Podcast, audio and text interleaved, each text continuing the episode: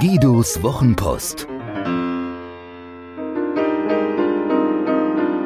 Seine besten Gedanken zu Kommunikation, Inspiration und einem spektakulären Leben.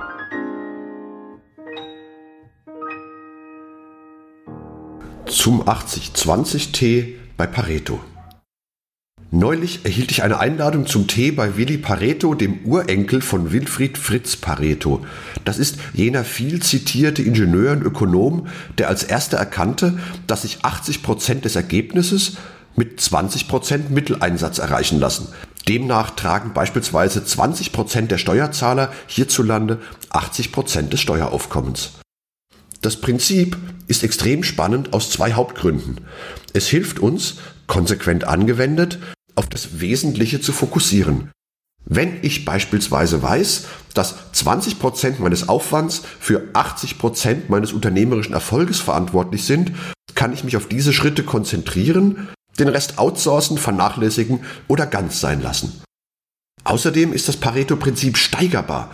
Wenn ich weiß, welche 20 Prozent für 80 Prozent meines Erfolges sorgen, kann ich auf die nächste Stufe steigen, denn es ist dort wieder so, dass nur 20% von diesen 20% für 80% dieser 80% verantwortlich sind. Zurück zum Tee. Ich nahm Willi Paretos Einladung zu etwa 20% mit großer Freude an. So konnte ich 80% der möglichen Gesamtbegeisterung erzielen. Der Aufwand, die volle Begeisterung zu erreichen, erschien mir unangemessen, wollte mich ja nicht unnötig verausgaben. Die Anreise, so hatte mich mein Gastgeber gewarnt, sei recht beschwerlich. Der Schalterbeamte am Bahnhof verlange zumeist und wieder die Natur von mir den vollen Fahrpreis 100% für die volle Strecke. Pareto hatte mir geraten, mich 500%ig zu ereifern, um mit diesen Sturköpfen handelseinig zu werden. Das klappte auch hervorragend, nur der Preis, der blieb gleich. Willi Pareto holte mich persönlich an Gleis 8 ab. Er trug über der Acht-Zehntel-Hose mit den zu kurzen Beinen lediglich eine dicke Wollweste, genug, ihn ungefähr warm zu halten, wie er mir später erklärte. Er lächelte mich an und ich erschrak. Hatte er doch nur 6,4 Zähne im Mund. Er erkannte meine Gedanken und erläuterte mir auf der Überlandfahrt bei exakt 80 kmh, dass ihm diese Anzahl an Zähnen zur weitgehend ausgewogenen Ernährung völlig ausreiche und er ohnehin nur jede fünfte Mahlzeit einnehme. Alles andere sei unnötige Völlerei.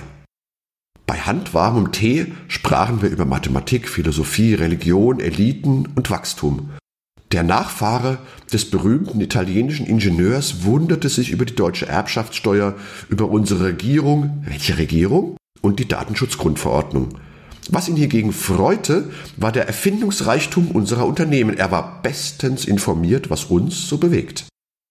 Das mit den Streiks kleiner Gewerkschaften bereite ihm großes Kopfzerbrechen.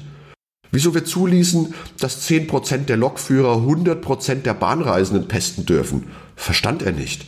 Und wieso eine ehemalige Volkspartei, die mit 80%iger Sicherheit von mehr als 20% die nächsten 80 Jahre nur noch träumen könne, in der politischen Verantwortung stehen und 80% der mittelständischen Unternehmen mit Kontroll- und Dokumentationsaufgaben zur Verzweiflung bringen dürfe, schon mal gar nicht. Auch das Steuerwesen konnte er nicht nachvollziehen. Der Staat mache einen Fehler, wenn er aus jenen 20% Steuerzahlern, die ohnehin für 80% des Aufkommens an Steuern gerade stünde, kumuliert 80% ihrer Leistung in Form von Steuern und Abgaben herauspressen wolle. Denn so riskiere man, dass 80% der 20% ihre Solidarität mit dem Staat auf unter 20% sacken lassen und ihr Wirken dorthin verlagern, wo ihre Leistung honoriert und ihnen Erfolg belassen wird.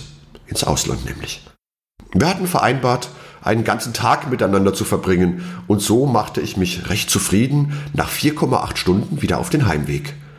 Während die Landschaft langsam an meinem Zugfenster vorbeiglitt, nutzte ich nach einer 20-prozentigen Anstrengung bei Lektüre der Zeitung mit den großen Buchstaben die übrige Fahrzeit und fragte mich, wie ich Paretos großes Wissen für mich nutzen könne.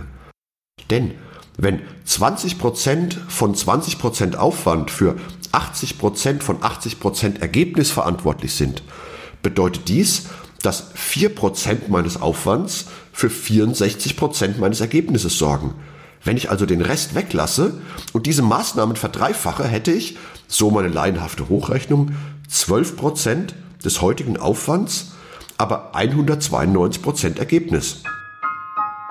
An der Vorfreude darauf hatte ich mit 1,28 Zähnen den Rest des Tages zu kauen.